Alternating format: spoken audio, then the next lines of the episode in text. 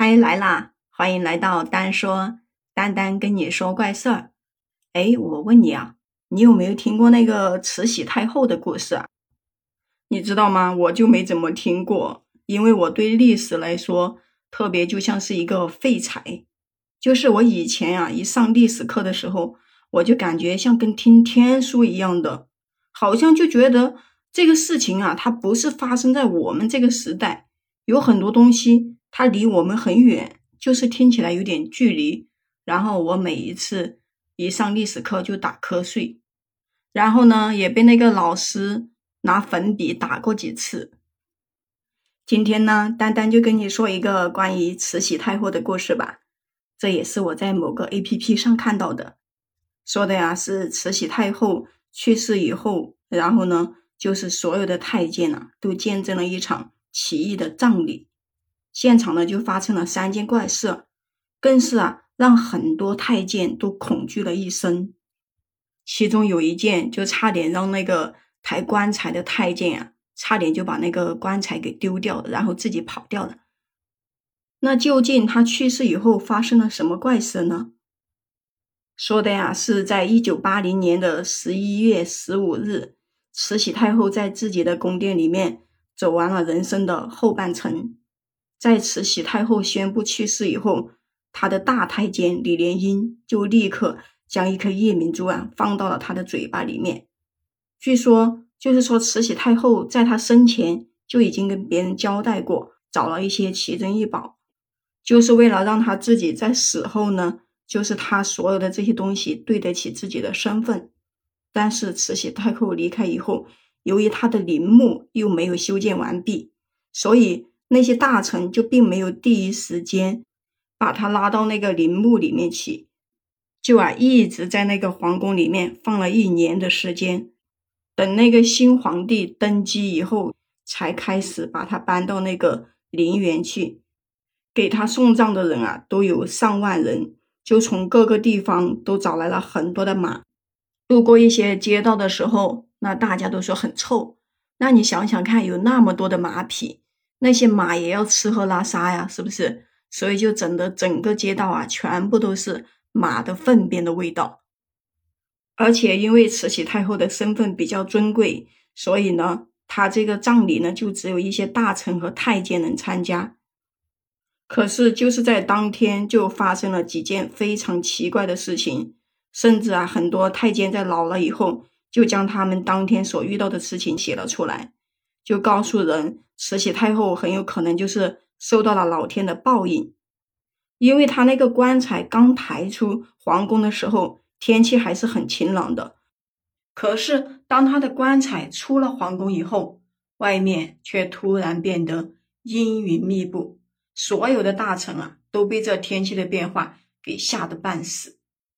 但是由于人家已经早就算好了这个时间，是吧？所有的一切都根据礼仪来说，就是说不能更改。大家就只能硬着头皮继续往前走。只可惜呀，天公不作美，突然就下起了倾盆大雨。而且啊，在所有的太监将慈禧太后的棺材往前拉的时候，大雨不仅没有停，似乎就是不想让他们把慈禧太后的遗体抬走一样的。其实啊，在我们现在看来，天气的变化是非常非常正常的事情，是吧？或许就是他们出去刚刚好就遇到了天气变化呗。但是啊，对于当时的人来说，这的确算得上是一种奇异的景象，尤其是在比较迷信的情况下，那很多大臣就会以为。啊，这就是老天在惩罚慈禧太后，不想让她在走的那一天好受。也正是因为下雨，所以很多大臣呢就病倒了，所以整个后事就办得非常的潦草。等那个棺材抬到墓地里面以后，棺材里面呀竟然开始往下面流血，看起来就像是发生了什么怪事。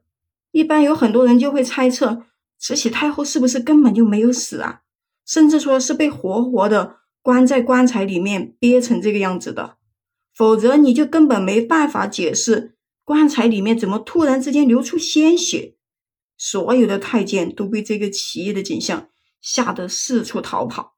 幸好呢，旁边有一些侍卫守着，所以才没有闹出太大的事情。后面呀，这个太监就在抬着棺材的时候，也是一直小心翼翼，就怕会出现其他的奇怪的景象。而慈禧太后的鲜血呢，竟然就这样流了一路，一直到后期，李莲英才解释了这个其中的一个原因，说是在慈禧太后去世以后。为了保证她的遗体啊不会腐坏，所以呢就在她的身上抹了很多那个蜡和香料。本来呢是为了保证他的遗体能够完整一点，可是却没有想到这个香料啊能够杀死老鼠，就是很多的老鼠跑进棺材以后，然后吃了他那个尸体上的香料，竟然就被活活的毒死在了里面。再加上呢那个棺材又很难透气。这些老鼠死在里面以后，也没有什么任何人发现，李莲英自然就不会让自己的手下去惊扰慈禧太后的遗体。所以呀，一直到慈禧太后遗体就是到墓地的那一天，大家就将棺材抬起来，才发现里面竟然流出了很多的血水。这些血水呢，大部分都是死老鼠的。不过呀。也有一部分是慈禧太后留下的，毕竟当时距离慈禧太后去世已经有一年的时间了，人的身体自然就会出现一定的腐化现象。虽然说底下的人也在想尽办法去保存，但是在这个过程中，那太后的尸体随着时间的流逝，慢慢的发生一定的改变。尤其啊，是慈禧太后，她为了自己的尸体完好性。她就不允许别人去破坏自己的遗体，所以呢，这就代表着那个法医根本就不能把太后的内脏给拿出来，对不对？而这些东西偏偏又是人体里面第一个会腐烂的。等到这些内脏全部腐化以后，自然就会随着慈禧太后的尸体一直往外面流血水了，对吧？但是由于一直那个棺材也是静止在那里面，于是呢。就没有人发现，直到这些太监把棺材抬起来以后，一走的时候不是会摇晃吗？所以呢，里面的血水才会一点点的跟着那个老鼠的血一起流出来，所以才形成了这个可怕的景象。最后呢，就有很多太监在搬运那个遗体的时候，发现那个棺材越来越重，就是压得自己喘不过气来。有人在不停的往里面加东西，可是实际上。慈禧太后的棺材从一开始就是完好无损的待在他们的手里，到了最后啊，甚至有很多太监都在私下传言说，嗯，那个慈禧太后是不是受到了天谴，所以在搬运她遗体的时候才会让所有的人越来越累。也有人呢感觉这是慈禧太后啊还有遗言想要留在这个世上，毕竟啊，当时慈禧太后。虽然说已经高龄是吧，但是他对前朝的政治确实也是一直用心用力的呀。即使就是他在去世的前一天，他都在为朝廷的事情做出安排。或许他还有想说的话没有说出来，所以啊，在最后那一刻，慈禧太后才会选择用这样的办法告诉众人，她还不想离开这个世界。不过，在很多的后人看来，一个人的遗体越来越重，其实是有一定的科学依据的，因为这些太监他们在搬运慈禧太后的遗体的时候，他们是不能够随意换人的，这是对慈禧太后最起码的一种尊重，也是那个当时那个朝代的礼仪。所以，那很多人在那个力气用完了以后，你不就自然而然的就会觉得自己身上的担子越来越重，是吧？这就好比一个人，你刚开始扛一袋沙子的时候，刚开始你拿起来的时候或许还比较轻松，这是因为你最开始的体力好呀。可是你到后来的时候，你一直拿着，你的体力就会越来越下降，自然就会觉得肩上的沙子越来越重嘛。慈禧太后虽然说，嗯，比较奢靡的一生，甚至啊受到了不少人的厌恶，可实际上她也只是一个普通的老太太呀。去世以后，就彻底的离开了人们。只是啊，由于慈禧太后因为之前签过太多的丧权辱国的条约，再加上她为人又比较苛责，所以呢，很多人在发生奇怪的事情的时候，就会下意识的觉得这所有的一切啊都是慈禧太后的报应。尤其是当慈禧太后的一些政策对底下的那种平民啊，也造成了致命的打击。